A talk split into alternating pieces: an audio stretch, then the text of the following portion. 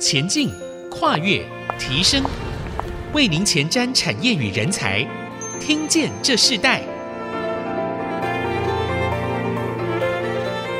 各位听众朋友，大家好，欢迎收听《听见这世代》，我是主持人郭兰玉。今天在《听见这世代》节目里头，我们邀请到了来宾是南红贸易股份有限公司的董事长苏振辉董事长来到节目。啊、呃，我们在之前有曾经介绍过这个南红贸易，他们主要代理了非常顶级的德国的国际品牌。那我们也看到，他们甚至在这个国际品牌的代理中，将这个美学生活从一个区域到一个全台湾普遍美学教育的一个开展，成为苏振辉董事长啊、非常重要的一个精神价值。那我们今天特别邀请他来到我们节目，我们再度的跟我们分享，在这个人文艺术的这个传承到下一代，他到底还想为台湾做些什么？我们先请苏董事长跟我们的听众朋友问声好。好，主持人好，还有听见这世代的这个线上的朋友，大家好。好，呃，我们之前介绍过南红，在这个建筑业、在设计业，甚至在居家生活美学里头，都有你们的非常重要的品牌的这个很重要的影响力。可是我看到在这些年非常重要的一件事情，就是呃，像高美馆。啊，你们的支持计划啊，你长期的经营台湾独奏家交响乐团，你在台湾致力于在这个美学、音乐等等社会责任的推动里头，占有非常重要的一个影响力。我们可不可以先谈一下这个台湾独奏家交响乐团这件事啊？其实要养个交响乐团是非常的呃花时间也花金钱的投入哦。你为什么会做这件事呢？提到这个事情呢，是我觉得生命里面呢，真的是。不可思议了哈！我在一九七九年呢，第一次出国呢，经过维也纳这个城市呢，停留大概有两天。那这两天的时间呢，我大部分呢，除了工作以外呢，我就在整个城市里面呢，就不断的这个徘徊嘛哈，一直看。我就看到比较特别，就是他有很多的街头的这些艺术家的这个表演哈，音乐家。那也感受到这个城市呢，它的氛围呢，特别不一样。欧洲有很多城市，哈，像德国呢，有时候你就会觉得非常有板有眼这样，哈，就是很固定，大家的表情就是一号表情这样。但是在维也纳呢，你可以看到呢，这个非常不一样。所以我想说啊，假如有一天我的城市也可以变成这样，那该有多好，哈。所以在一九七九年那个年代呢，我就在我的内心呢，就种下这样一颗种子。那在两千年的时候，我认识。高雄市交响乐团的主挥肖邦祥先生，那刚好大家谈到我这样的一个想法，他马上说：“那我们再成立一个乐团哈，从我们的高雄呢，就这样就开始。”所以，我们台湾独奏家的这样一个乐团，就是在这样的状况下诞生的。嗯，哇，一做就这么久，哦、呃，其实它仍然需要你投资大量的时间、精力，甚至财力。那你在这样的过程中，呃，你怎么把这个乐团深耕到现在？甚至他们的表演是非常的杰出和卓越。你怎么运用在你自己的企业开展，甚至运用在你说的那个种子后来的影响力是什么？其实哈，这个古典音乐的这样一个。故事里面，它从历史上是非常长远的，尤其这些艺术家哈，他在创作的过程哈，还有他的生平呢，这个是我最有兴趣的。他在有时候是在最接近生命的末端的时候，才有这么非常好的这样作品出来。所以慢慢我去接受到这些音乐以后，我就开始去学习。不然我以我们台湾普通一般人来讲，除了专业以外，你对音乐认识多少？那么，因为担任这样一个职位，我必须要去投入，要去了解。当然，我就发现，哇，真的是非常了不起。这些艺术家他们的生平、他们的成长的过程，这么的辛苦，才能留下这些人类呢最宝贵的资产。所以，你你会非常感动。所以，我想如何去把这样一份感动，让更多人去了解。坦白说，我们台湾人今天的话，大家经济哈。没有在最前面，也排名在二十几。其实整个在物质上对我们一直不是那么缺乏，但是我们很清楚，在心灵上大家是很空虚的。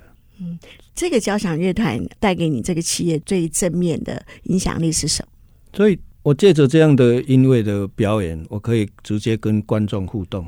我邀请我的很多的客户啊，很多的这些跟我们一起在成长的这些人，我们来音乐厅哈，可以去接受这样的一个熏陶。我相信每一次大家出来都非常感动，所以二十几年来我没有一场是缺席的，因为我也在乐在其中。哎，每一场我都非常感动，都是不一样，而且所谓的现场呢，它每一场表演也都不一样，所以随着观众的这样一个互动的这样一个热情呢，他们的表现是更不一样。不然大家都坐在家里听 CD 就好了。嗯，你们曾经出国表演过吗？有啊，啊，你你可以。谈一下，你怎么又把这个台湾的这个呃发芽的种子带到国际上了？有一次我们去日本一个城市呢，他们邀请我们去的。那当我们表演这些台湾的这些歌曲的话，他当然呢，日本人是非常感动的。我想更重要就是让我呢学习到音乐它的艺术哈，所有的这些艺术家的这个创作里面呢，比如《芬兰颂》。西北流士这样一个芬兰颂这一首歌曲，有一天我去芬兰他的西北流士纪念公园，我看到他，我真的是掉下眼泪，因为这一首歌曲呢，等于是芬兰的第二个国歌。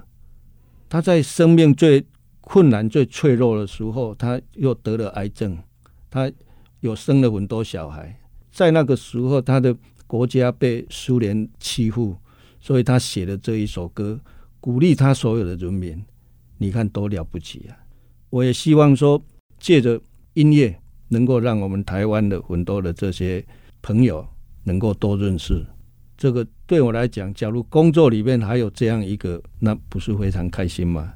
所以，其实对我来讲，我是非常 enjoy 在这样的一个表演里面。是这么多年来，这个交响乐团一直存在，而且越做越好。我自己也恭逢其盛哦，在今年的新年音乐会里头，我也听了这一场，我觉得演奏的真的是非常感动哦。你每年在做这样子的一件事情，你认为在交响乐团的在地生根里头，对这个城市的发展很重要的一个改改变是什么？其实非常重要，就是说我们台湾有很多。这些年轻人也在学习这个音乐，但是大部分都没有表演的舞台。你看，全台湾有几个国家的交响乐？没几个啊。那这么多人在学习音乐，你叫他怎么办？所以那个时候我在想，假如我民间能够成立这样一个乐团，让更多的这些年轻人有机会上台去表演，艺术家对这个表演对他来讲是非常重要的一个舞台啊。你没有舞台，没有观众，怎么可以生存下去？所以我想说，假如每一个人可以多做一点事情，有一天我们就是当观众去给他加油，给他鼓掌。我想这样这个城市、这个国家，它会改变的。所以每一个人都可以做一件事情。嗯，好，所以我们的苏振会董事长一做就是二十几年哦，二十四年的时间吧。差不多，嗯、不多可以支持一个交响乐团二十四年时间，对一个台湾企业其实真是不容易哦。我们在下一段部分，我们要继续请这个苏正辉董事长跟我们分享。呃，其实不只是音乐的部分，他们在这个美学的部分、生态环境的部分，他们也做了很多重要的一个投入。我们稍后回来分享这个部分。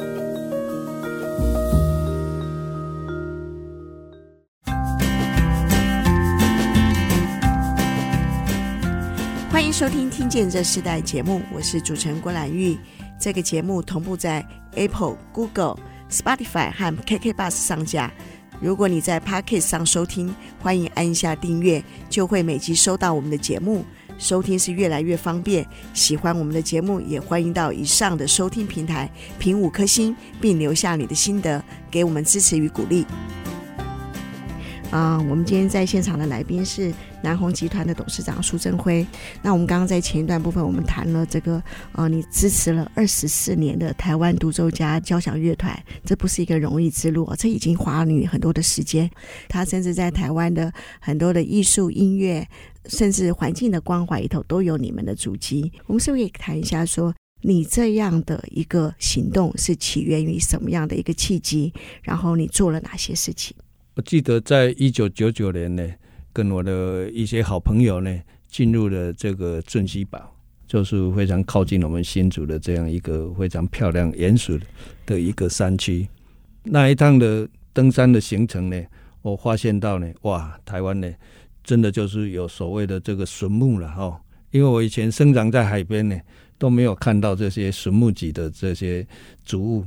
那这一趟呢，我真的看到，哇，这个真的不简单，哇，这么大的树哈，就真的是神木级的。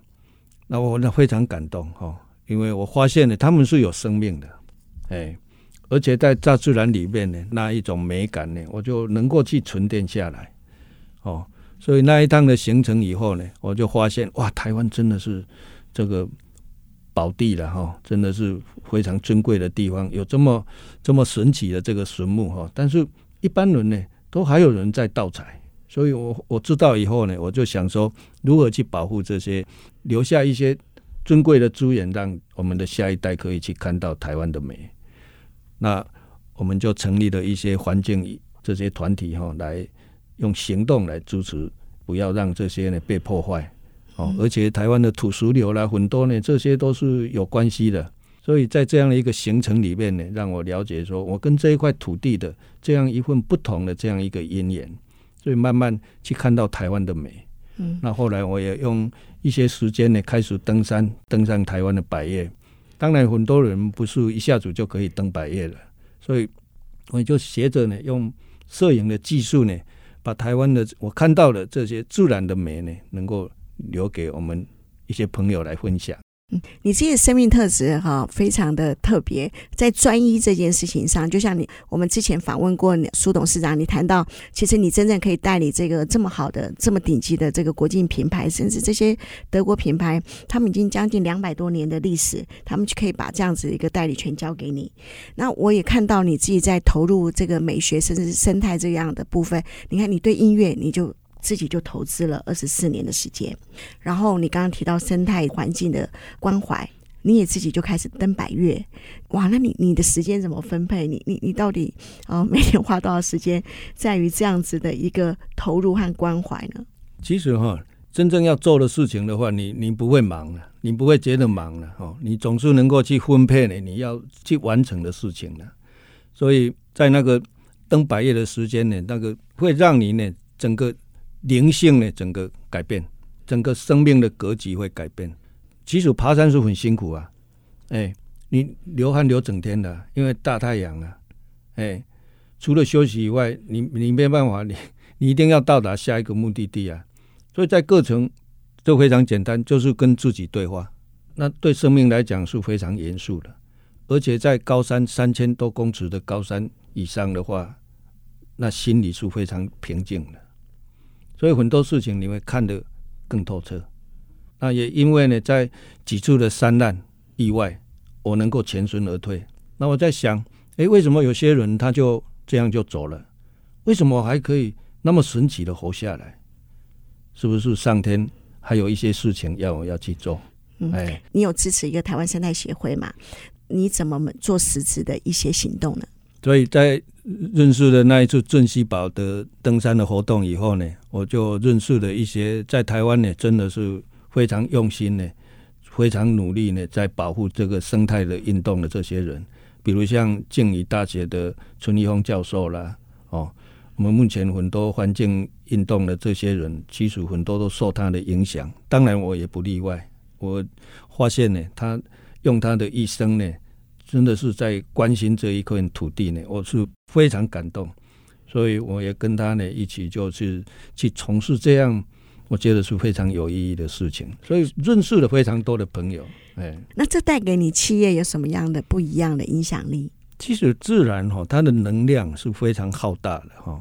我想今天有这样的机会，在听见这个时代哈，我也要跟我们很多的线上的朋友来分享哈。有机会呢，你一定要多接触大自然哈。在大自然里面呢，你不管四季的它的变化都不一样，不管好天气，不管下雨天，你都会有不同的收获。你只要肯把你的心静下来，我跟你讲，你一定会体悟到很多的东西。所以接近大自然呢，会让你呢。灵性呢会提升，哎，大自然的它的一个这样的一个浩大的能量哈，这个真的是你没有接近你是感受不到。这对于你的企业经营的带动，嗯、呃，有什么样的力量？所以我带动我的员工一定要去爬山，接近大自然。那虽然我这样的呼吁呢，也许来参与的人也是不多，但是很多人来了以后，他的感受是非常大的。你们集团大概有呃将近两百位的员工，都跟得上吗？啊，其实我常常跟他们分享这些东西，虽然有些人没有来，但是他是认同的，因为我觉得一个企业非常重要呢，不只是用在工作上，因为我一个人，你唯有你的心智非常健康呢，你才有一些创意出来。哎，我总觉得你这些弄好了以后，他自然就会把事情做好。嗯，所以我们也看到南红的成长哦，在这个成长过程中，我们看到你对艺术教育也开始投注，是不是可以请你跟我们分享一下这个艺术教育里头，你大概最重要的做了哪些事情？对，在艺术这个区块呢，我因为认识了像我们高美馆的这个陈玉玲馆长，他在带领很多国际级的这样一个这个展览呢，但是很少人去参与，我觉得非常可惜。所以像这样的机缘，我就带领我们。全台湾的我们的这些员工来参与、来投入，我觉得是非常好。对员工，你就是不断要去接触这个东西，不是短时间的。告诉各位朋友，这个一定要是长时间的接触。所以小孩子有机会的话，你就不断让带他去进所谓的美术馆、博物馆、音乐厅。我跟你讲，这个小朋友长大以后就会不一样。这也是企业主要的活动吗？当然，这个就是对我们来讲，我们一定要提供这些机会了。嗯、我们还有鼓励我们的朋友啊，比如说我们的设计师啊，我们建筑师这些朋友啊，还有我们的一些我们的好客户啊，我们都会提供他们这样一个机会去参观的、嗯、去欣赏的。你你等于把一个美学环境也营造在你自己的企业的本身。我觉得。其实，在台湾的社会，不止我们的团体，我们如何让台湾的社会整个更多人来参与这样一个事情，这个才是更有意义的。嗯，曾经你提到家就是个一个人的起点，也是美学的起点。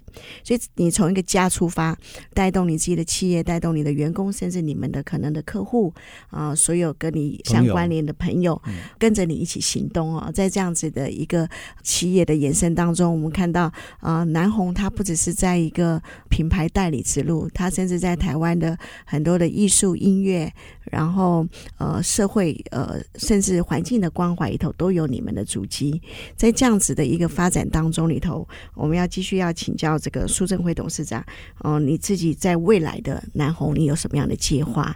哦、你自己在这个世代传承里头，你有什么样新的想法？那你怎么把你自己的企业的一个呃核心价值，到你做了这么多不一样的一个领域里头的关怀结合在一起？我们稍后回来来谈到这一部分。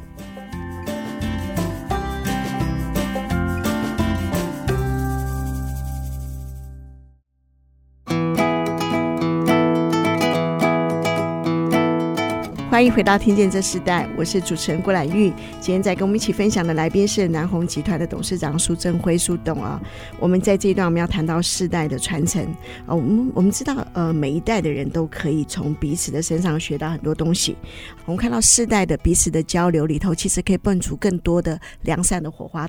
我们也在这一段部分，我们要请董事长跟我们谈谈，就是在这个这么重要多变的时代，我们需要怎么透过祝福和传承这样子的一个我们自己。你的经验，甚至我们自己认为的生命的价值，给予这些新的时代。那在这样的一个过程中里头，你怎么从你的企业开始扎根？我想在自然里面呢，我学习到、观察到呢，这个生命呢，既然是这么短暂呢，我们可以去成就什么事情哈？所以面对每个人的生命哈，无论在工作或是在生活呢，你必须要持续的自我的这个成长。所以我想我也。跟我的同仁呢，不断在学习呢，从自然里面呢这些的感动，在艺术文化呢这样涉猎的这样的一个感动，因为这个对我们的这个产业还是每一个人都是非常重要的。所以在我们的公司里面呢，我不断在推动呢，就是阅读，哎，阅读你才能够吸收一些新的知识，哦，你才有那个能量，哦，那也让自己呢去运动，爬山，任何的运动都好。让你的体能呢能够保持在一个非常好的状态，哦，然后呢多学习一些音乐。所以很多同仁我都告诉他，你小时候带你的小朋友还怎样去接触美术馆、博物馆、音乐厅。有一天呢自由行呢他都不会无聊，他不会去买很多东西，不会去 shopping，哎，因为呢，他到达每一个城市呢，他都会去看这些最好的博物馆、美术馆。那我想旅行呢也是非常重要，在生命的过程。所以，其实我对这个所谓的世代的一个传承呢，我就是告诉他们：你要走出去，你要多接触，你要多学习。每一个国家一定有它的优点，每一个城市呢一定有它的特色，你要多看。所以我回想，我就是在那么年轻的时刻，就因为去到一趟西方这个美学文明的发源地，让我的生命有这么多的色彩。哎，所以要鼓励呢，新的世代呢。你一定要走出去。好，刚刚董事长提到，其实你常常鼓励员工，甚至他们的孩子们，怎么去在地的美学，甚至到世界很重要的人文艺术的一个视野的打开，不一样的眼界啊。那在这样的一个过程当中里头，你自己在未来的这个南红，未来还要投注一个什么样的一个新的计划？我们是不是可以请你跟听众朋友分享？好，我想其实。未来的挑战呢，一定会更激烈哈。经过这个后疫情的时代哈，加上呢去年呢乌克兰呢这个战争哈这个影响哈，我想大家呢特别感受到呢整个大环境呢这个改变是非常大的。那我想生命里面呢所谓的变呢，它是一个不变的真理了哈。我们怎么去面对呢？所谓的这种比较激烈的这种变化呢？其实，在你的内心里面呢，是非常重要。除了说不断的去学习，不断的去成长，不断的去接触，哦，那我想更重要就是保持一个不变的你。所以选择呢，一个人呢，最好呢，一定要一个信仰。哎，假如你生存在是一个没有真理的世界，我想你再怎么做，你就不会开心了。所以在台湾呢，我是觉得说。台湾有这么好的这样一个自然环境的资源，它的美是跟其他的国家是不一样的。我走过欧洲的这些，他们有非常美的地方哦，但是台湾的这个大自然里面呢，它是不一样的。所以我还是多鼓励年轻人呢。虽然我们没有很多的这种冒险的运动哈，但是你只要接近大自然哈，我相信呢，你的内心呢就会变得更柔软。嗯，你你你会怎么样的继续推动这个美学生活的一个扎根的使命呢？对，在台湾呢，其实可以做的是非常多。比如像我们二十年前在高雄成立这个独奏家交响乐团，你看我们今天南部的这个魏武营的这样一个成立，你看整个这个观众非常多。在还没有疫情之前呢，我每一场去呢就看到很多来自国外的这些朋友，新加坡啦。还有像香港啦，很多日本他们都来朝圣来参观，甚至有一场我看到这个德国的广播之音的交响乐团来表演，他们表演以后，他们都竖起大拇指，他们说不可思议，在台湾可以有这样的一个表演的场地哦，所以很多事情呢都是值得去做的。所以在这个文化这个工作，只要对的事情不断投入呢，有一天它就会改变。嗯，那你自己至于南红这个企业，你怎么去继续的发展，带领你的团队，将你自己最重要的这个企业精神传承下去，然后甚至带领你的员工都走向同一个目标呢？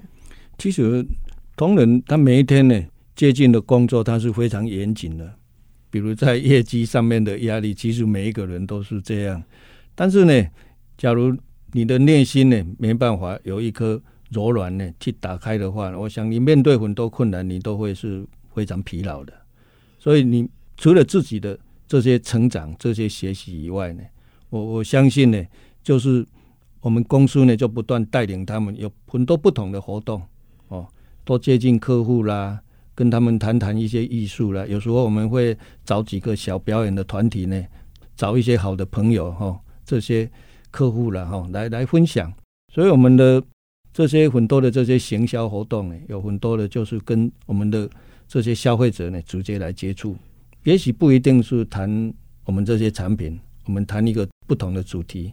哦，像我们的这个餐厨啦，哦里面有很多可以谈谈酒的啦，生活方面的啦，很多食材啦，甜点啦，哎，这些生活里面这些每一个都是让人可以开心的，所以同仁要学习的，有时候并不只是说在专业上。你要有这个能力呢，能够去多元呢，跟很多的客户呢去接触，所以未来的这个生活的改变，它是非常大的。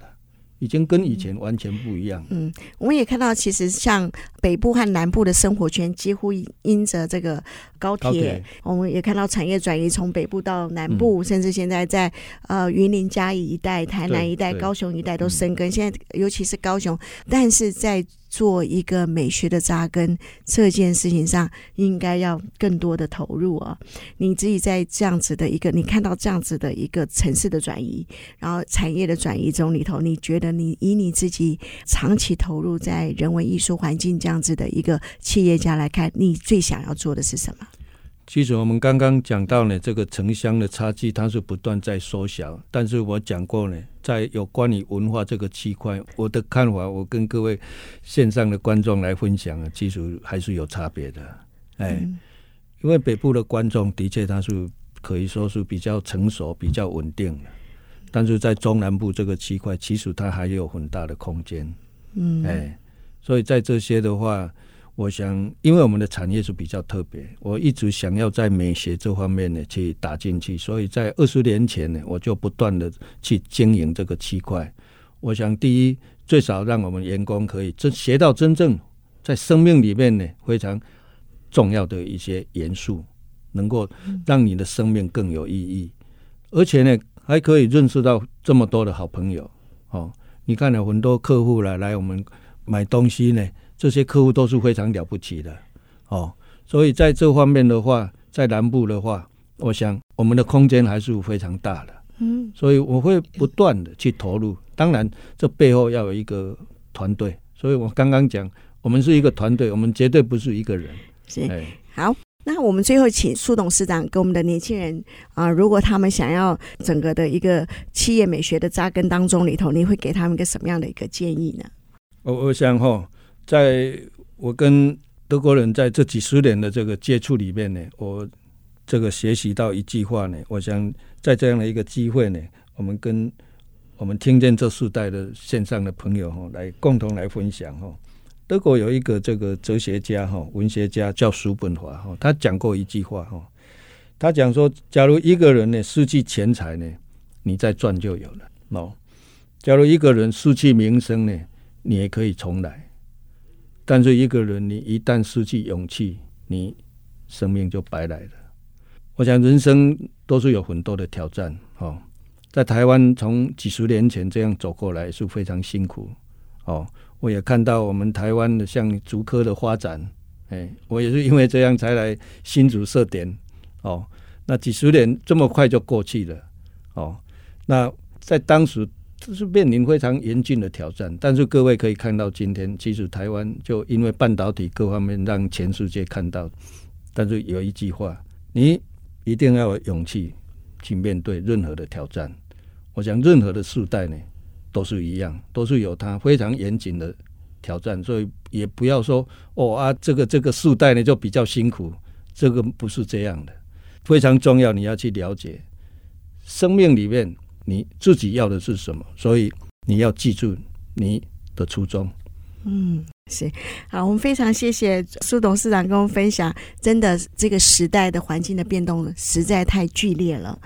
可是我们如何去面对，在这个环境当下的那个勇敢的心、那个信心，还有那个得胜的那个心哦，是很重要的。那个得胜是在所有一切的环境震动中，你仍然有个平安，然后仍然有可以知道怎么去面对这个问题，然后啊来解决现现在这个问题中所产生的呃所有的一个困难的答案。那我们知道做一个企业不容易，那在一个企业投注在美学，还有人文环境，甚至生态。至我们现在谈到的永续，它可以投入到这么多年，也更是不容易的一件事。但我们看在苏振辉董事长的生命当中里头，我们看到他都做了。我们希望台湾有更多的这样的企业家一起这样子实践，在深耕台湾，却可以发扬在国际这样子的一个企业使命。我们非常谢谢你来到我们节目跟我们分享。各位听众朋友，我们下一次再见，后会有期。好，听见这时代，我们下次再见，拜拜。下次见，拜拜。